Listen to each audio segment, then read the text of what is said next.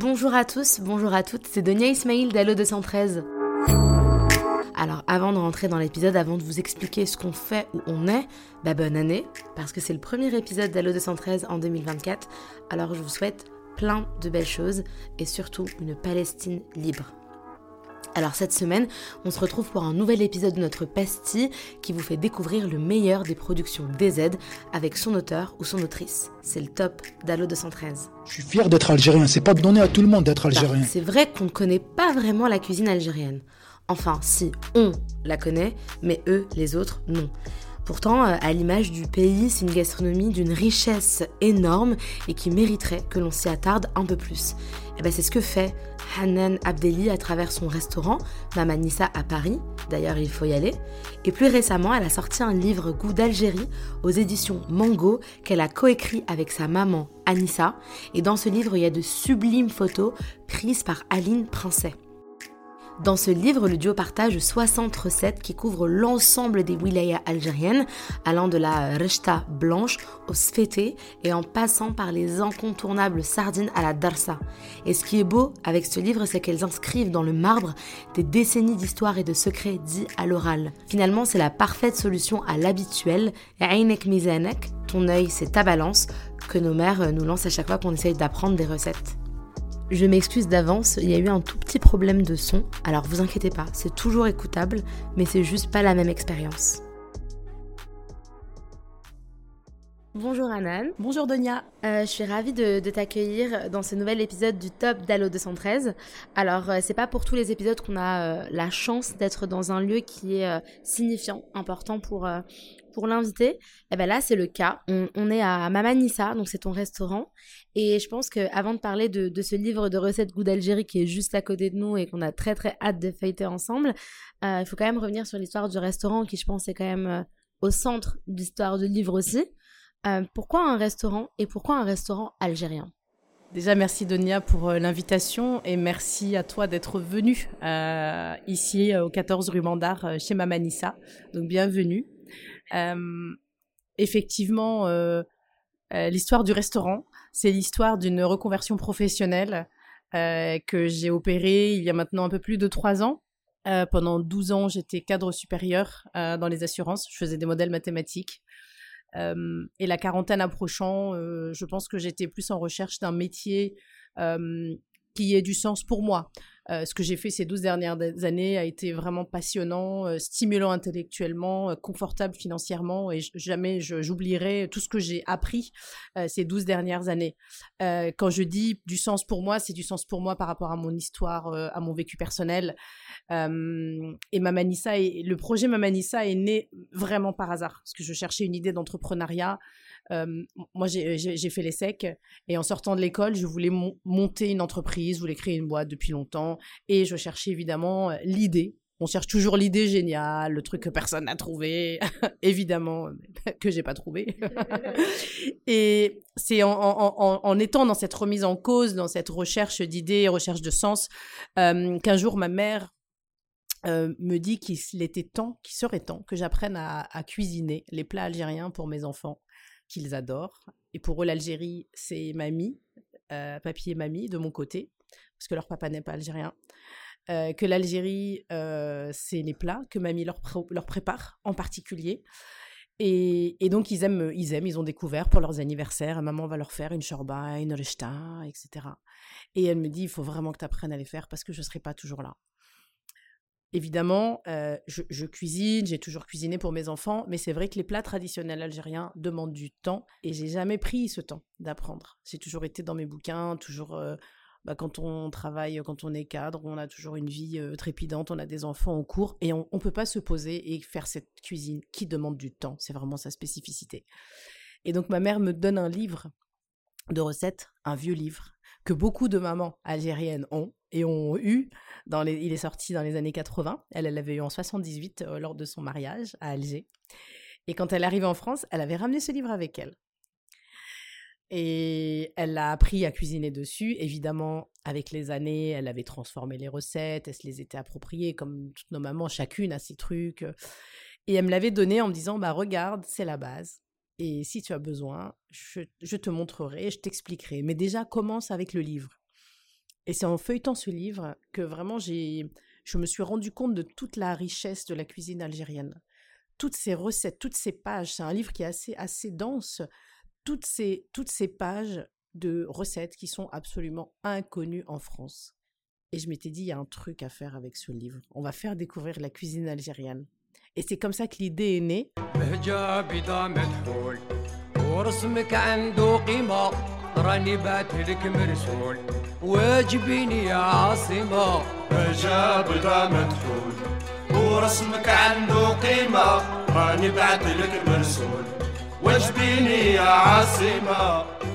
En préface euh, du livre, euh, tu parles de la cuisine comme un lien avec l'Algérie. En tout cas, c'est grâce à la cuisine que tu as redécouvert euh, cette Algérie-là Oui, tout à fait.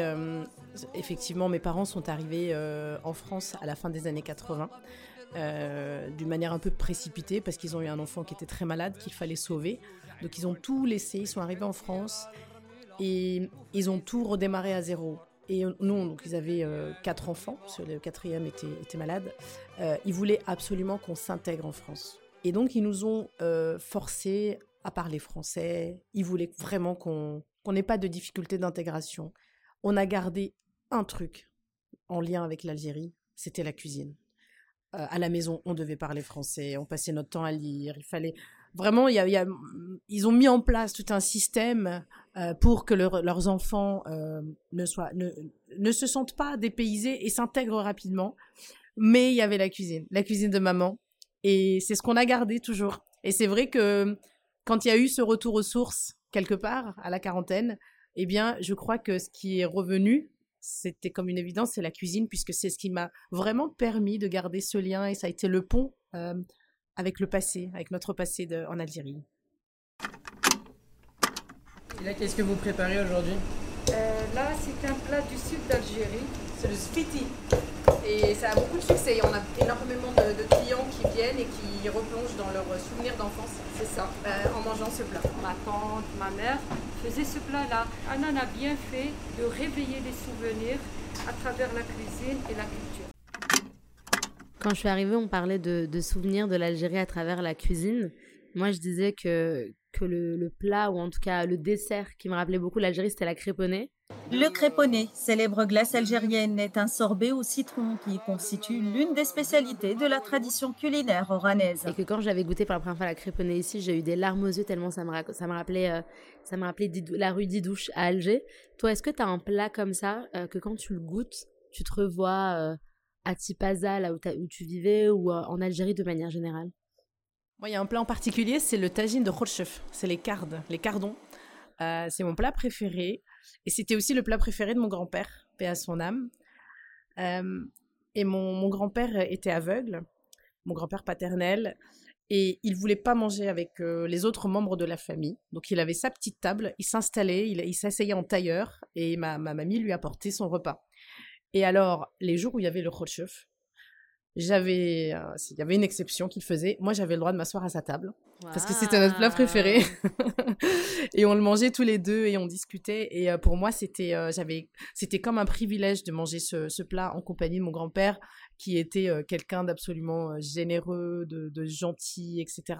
Mais je pense comme il est devenu aveugle euh, assez tard, en fait, il était forgeron et c'était, il, avait eu des éclats de fer dans les yeux qui, lui ont fait perdre la vue. Il était difficile, ça, ça, a été très dur pour lui, donc il était comme souvent de mauvaise humeur et pas toujours facile avec son entourage. Mais quand on était tous les deux autour de ce plat et qu'on le partageait, qu'on discutait, c'était un moment unique, c'était une parenthèse. Et donc à chaque fois que je, donc à chaque fois que c'est l'automne, maman me prépare le tagine de Khrushchev et je repense à mon papy et c'est toujours avec beaucoup d'émotion. Oh, c'est très beau. C'est vraiment très beau. Euh, on voit qu'il y a vraiment un rôle important de la maman dans la transmission et dans la transmission de la cuisine. Euh, l'un des problèmes, c'est pas un problème, mais je dirais l'obstacle, le gros obstacle, c'est que c'est une histoire d'oralité. Et on faisait la blague tout à l'heure de Ainek Mezanek, qui veut dire, pour ceux qui ne comprennent pas, finalement, quand on demande une mesure, on nous dit, mais en fait, ton œil, c'est ta mesure. C'est ta balance, exactement. C'est ta balance. Bah, comment on fait un livre sur la cuisine sans mesure, sans temps de cuisson, bah, sans rien finalement c'est un challenge, effectivement. Euh, effectivement, il a fallu euh, faire toutes les recettes. Même pour ouvrir le restaurant Mamanissa, J'étais en formation à l'école Ferrandi et il a fallu faire la carte et il a fallu la tester. Et pour ça, il fallait faire des fiches techniques. Et donc, il faut toutes les mesures. Donc, j'ai dû demander à maman de refaire tous ces plats. J'ai tout pesé. On a tout mesuré. Euh, et en réalité, c'est compliqué, c'est long, ça prend du temps parce que nos mères, effectivement, cuisinent toujours à l'œil. Et même maman aujourd'hui continue évidemment à cuisiner à l'œil. Hein. À l'odeur, au goût, au toucher, elle, va utiliser ses cinq sens. Et au sens, elle va savoir si son plat est cuit, quelle épice va manquer, nous, évidemment, on n'en est pas encore là dans notre stade d'apprentissage. Des fois, même à l'odeur, elle sait si il y a du sel ou pas. Et je ça. comment tu fais? Ça. Ah, moi, je la vois même au resto, elle vient, elle sent, elle fait, ah, il manque un peu de carouilla. Hop. C'est incroyable, c'est ça. Et donc, effectivement, pour faire le livre, pour écrire le livre, il a fallu euh, vraiment tout peser, tout mesurer, et puis regarder le temps de préparation, parce que là aussi, nos mères cuisinent euh, au sein, avec leurs cinq sens. C'est fou quand même de se dire. Euh, après, c'est très bien pour le ramadan, comme ça, on n'a pas à goûter.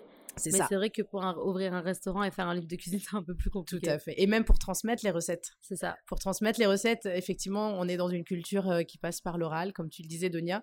Et donc, parfois, quand on n'a pas eu l'occasion d'être assise ou d'être à côté de nos mamans ou de nos grands-mères pour apprendre ces plats, eh bien, ça, ça se perd. Alors qu'un livre, ça laisse des traces.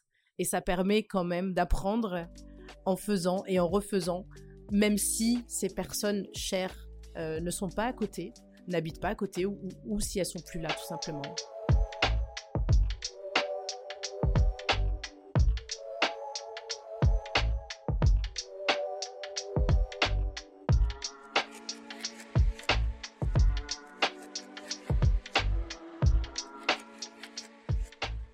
c'est une transition euh, toute trouvée parce que là, je veux vraiment qu'on parle de ce livre-là qui est juste à côté de nous et qui est juste sublime.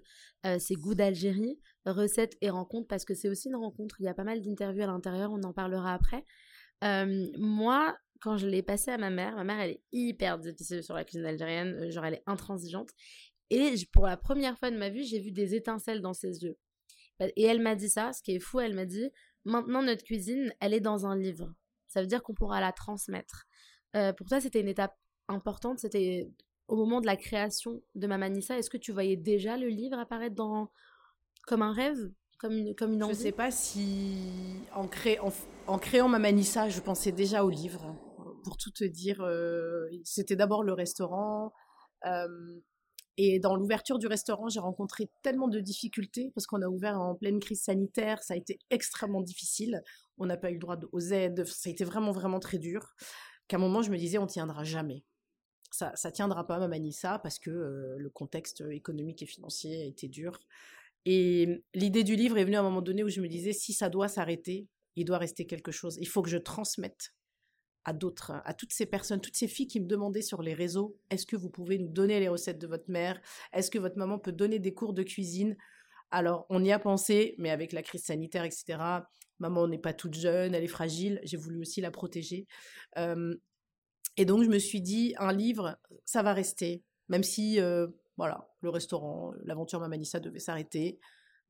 Je sais que ça servira à beaucoup de filles, et même à ma propre fille on, laissera ces recettes. Tout ce travail qu'on a fait pour, euh, pour faire la cuisine algérienne, la faire découvrir, doit être écrit quelque part. Et vos enfants ont vu le livre? Mes enfants ont vu le livre et ils sont très très fiers. Et d'ailleurs, il y a même une recette qui est celle de ma fille. Ah, c'est laquelle? C'est la recette du mouscouchou. Le mouscouchou. c'est le premier gâteau qu'on nous apprend. Exactement. Ça, c'est ça. Oh, les souvenirs du mouscouchou. J'avais oublié ça. C'est notre gâteau, euh, c'est notre gâteau yaourt en fait. C'est ça ça m'a débloqué un souvenir du gâteau à mouscouchou qui en plus c'est pas non plus genre le meilleur gâteau du monde mais c'est vrai que c'est le premier qu'on essaye dans les familles. Exactement et maman a appris à ma fille Lila à cuisiner le mouscouchou et donc ma fille Lila l'a fait découvrir à ses copines d'école à Paris. Incroyable. Donc le il y a un coin de, Paris où il y a plein de petites filles qui connaissent le mouscouchou et, qui, adorent le mouscouchou et qui font des mouscouchous. et qui font des mouscouchous. On adore, c'est comme ça que la propagande de la cuisine algérienne euh, commence au plus jeune âge. C'est ça. Et pareil, excellente transition. On dirait qu'on a écrit cette interview, alors que pas du tout. Mais c'est vrai que c'est ce que vous dites aussi dans le début du, du, livre, et c'est que moi aussi j'ai eu ce problème en voulant faire des épisodes sur la nourriture et la, cuisine algérienne, c'est que c'est très compliqué finalement parce qu'elle est, elle est très méconnue, cette cuisine. Et pourquoi elle est si méconnue? Pourquoi c'est pourquoi on parle pas de la cuisine algérienne comme une cuisine à part entière euh, en France? C'est vrai, je m'en suis rendu compte lorsque j'ai voulu faire une étude de marché pour voir s'il y avait de la place pour un restaurant algérien en France. Et là, j'ai découvert effectivement à ma grande stupéfaction que partout en France, y compris à Paris, qui est quand même une grande capitale cosmopolite, eh bien, il n'y avait quasiment pas de restaurants algériens. Il y en a très peu.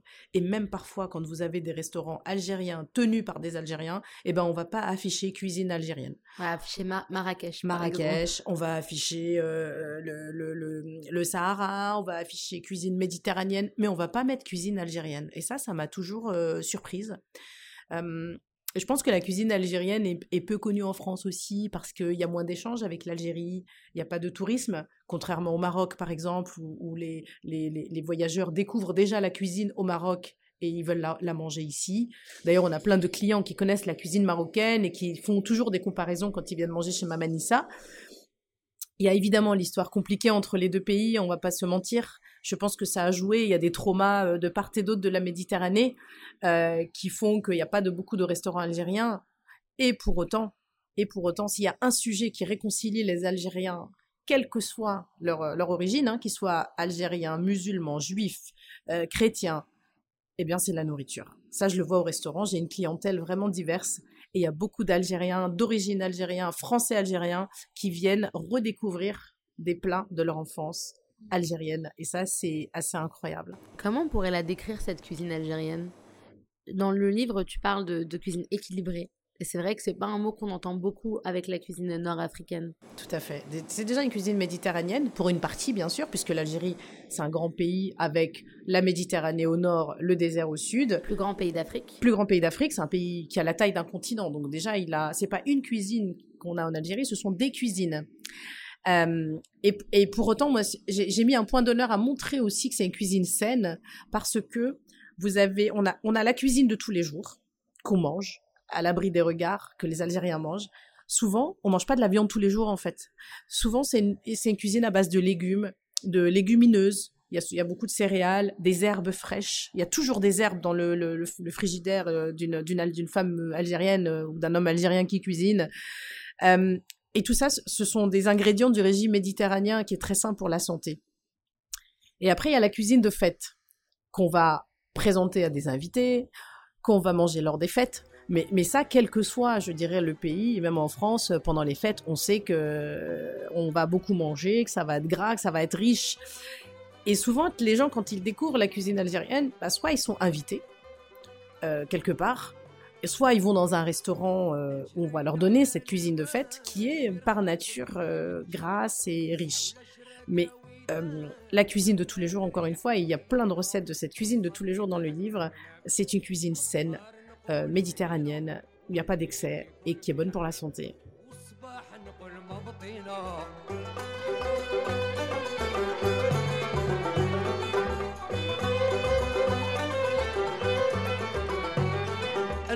القبة جنان بالرمان حتى الحراش مدينة وينهم دوك الجيران والحومة بقات حزينة واد قرش واد السيسبان درقانة عندها خصيمة ميمون حمام الوان في الربيع نادى جرينا Et c'est ça qui est bien aussi avec le livre, et on le voit aussi à travers le choix des photos, parce qu'il y a de très très belles photos de, de, paysages algériens.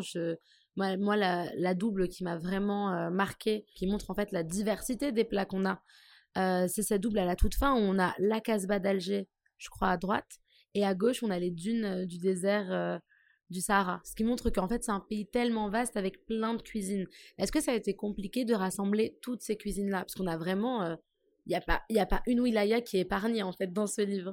Justement, le plus dur, ça a été de choisir les recettes parce qu'on devait se limiter à une cinquantaine et on a voulu choisir des recettes qui soient représentatives de tout le terroir algérien.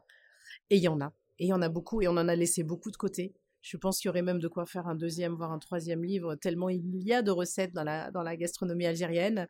Euh, parce qu'effectivement, il y a ce, cette géographie déjà qui est très, très diverse, avec une Méditerranée au nord, un désert au sud, donc évidemment des climats différents. Qui dit climat différent, va dire produits offerts par la nature qui sont différents. Il va dire aussi techniques culinaires différentes. Quand on est dans le désert, ben c'est une culture nomade, donc on va avoir des techniques différentes. Euh, les Touaregs font cuire leur pain sous le sable Donc on est vraiment dans des techniques différentes, quelle que soit la région. On va aussi être dans l'art de la conservation des aliments quand on est nomade, euh, puisqu'on n'est pas, euh, on n'a pas de réfrigérateur, etc. Donc ce sont des techniques qui d'ailleurs reviennent aujourd'hui au goût du jour, euh, qu'on conserve dans l'huile d'olive, dans le vinaigre, dans le sel pour la viande qu'on fait sécher. Donc toutes ces techniques vont être différentes selon le climat dans lequel on est. Et puis, euh, l'Algérie, c'est pas juste une géographie, c'est aussi une histoire. Et d'ailleurs, chaque cuisine, c'est une histoire et une géographie. L'histoire de l'Algérie, on le sait, a été marquée par des épisodes d'échanges culturels liés par des occupations, par des peuples différents. lorsque les Andalous sont arrivés d'Espagne et sont arrivés au Maroc, en Algérie et d'une manière générale au Maghreb, ils ont apporté avec eux des produits, des épices, des techniques, comme le mijotage par exemple, qui permet aux aliments de libérer toute leur saveur en cuisant lentement, lentement, lentement. Après, on va avoir toute l'occupation turque, ottomane, qui a duré plusieurs années et qui a laissé aussi son empreinte sur la cuisine. Aujourd'hui, on retrouve les boureks en Turquie, euh, et dans, des pays au Liban, enfin dans les pays qui ont été occupés par les Ottomans. On va retrouver bah, les dolmas, par exemple. Euh, alors en Algérie, c'est un plat qui est très, euh, très consommé, mais on l'a aussi dans d'autres pays. et donc c'est cette diversité, cette richesse inouïe de la cuisine algérienne qu'on a essayé de modestement, bien, bien évidemment, de montrer dans ce livre.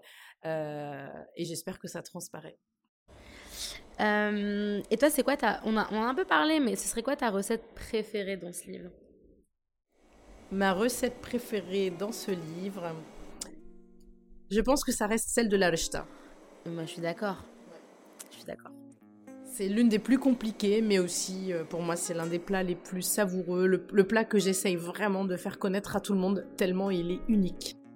Il faut, moi je pense qu'il faut faire une propagande Rechta. parce que le couscous c'est très bon, mais la Rechta... Waouh, je, je suis totalement d'accord. C'est un très très bon plat.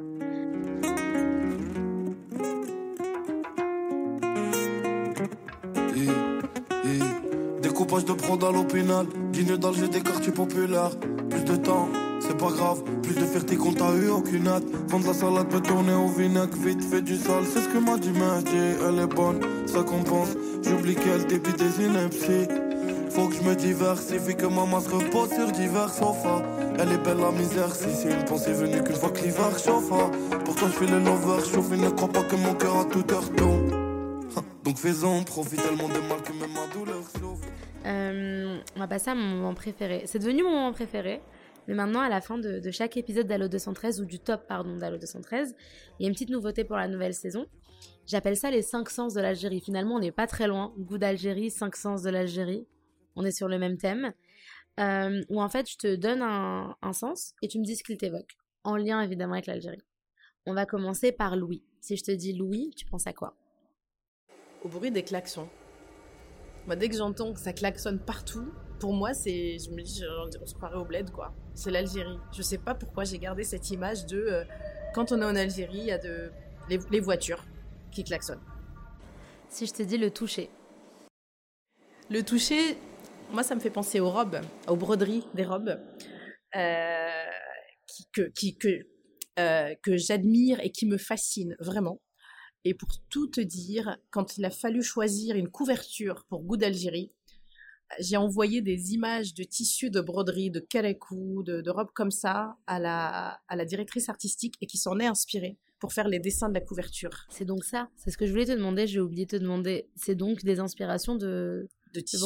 Et même quand tu touches, le livre, il est un peu. Euh, c'est vrai, il, y a un peu de relief. Il est texturé. Et euh, pour moi, c'était important parce que ça fait aussi partie de la, la, culture algérienne, du patrimoine.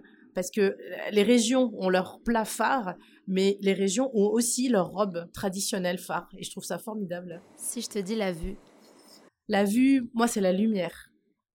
Euh, la lumière, cette lumière algérienne qu'on retrouve d'ailleurs quand on va dans le sud de la France ou en Corse, je crois que c'est ce qui me manque le plus. C'est ce qui a le plus marqué ma, jeune enfance en Algérie.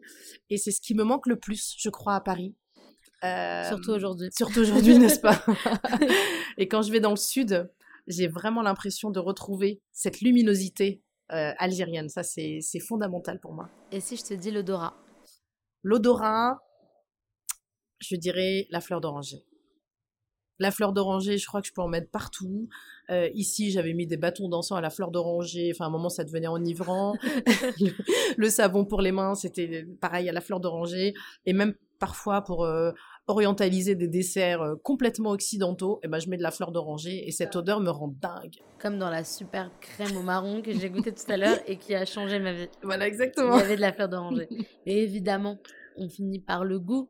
On était obligé de finir par ça. Si Bah, je te dis le goût, tu penses à quoi? Bah, le goût, honnêtement, je pense au créponnet, à la glace créponnet.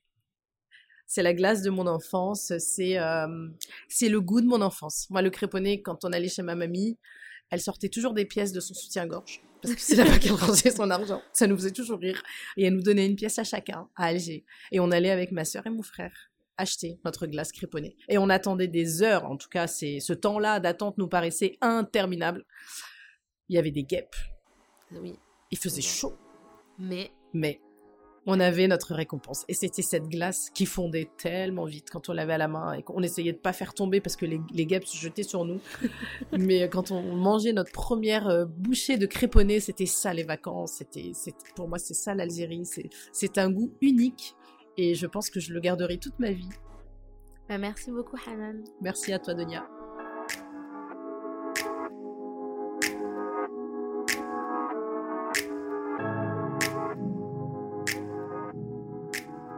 Alors, je pense que là, vous commencez à le comprendre, mais à la fin de chaque épisode du Top d'Allo 213, je vous propose deux autres recommandations pour poursuivre l'écoute, pour aller plus loin.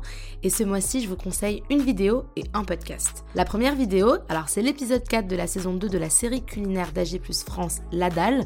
L'épisode s'appelle Marseille est égal cuisine algérienne et c'est de Yasmina Benani. L'épisode revient sur la place de la gastronomie algérienne dans la 49e wilaya d'Algérie. Je parle bien évidemment de Marseille. C'est éducatif, c'est très drôle et il y a plein de super adresses.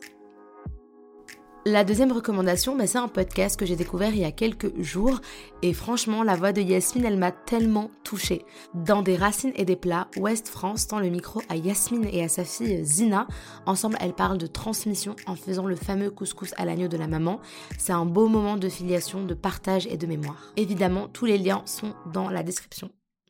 Vous venez d'écouter le top d'Allo 213, la pastille qui vous fait découvrir les meilleures productions des Z. Alors on espère que ce premier épisode vous a plu. C'est un podcast 100% indépendant à retrouver sur toutes les plateformes.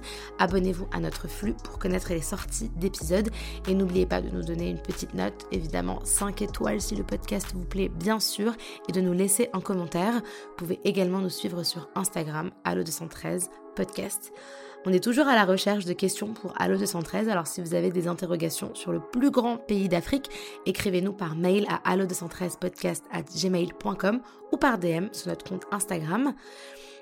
On revient très très très très bientôt parce qu'en fait on revient la semaine prochaine pour un épisode en bonne et due forme d'Allo 213 et d'ici là, ben, je vous souhaite plein de bonnes choses. À bientôt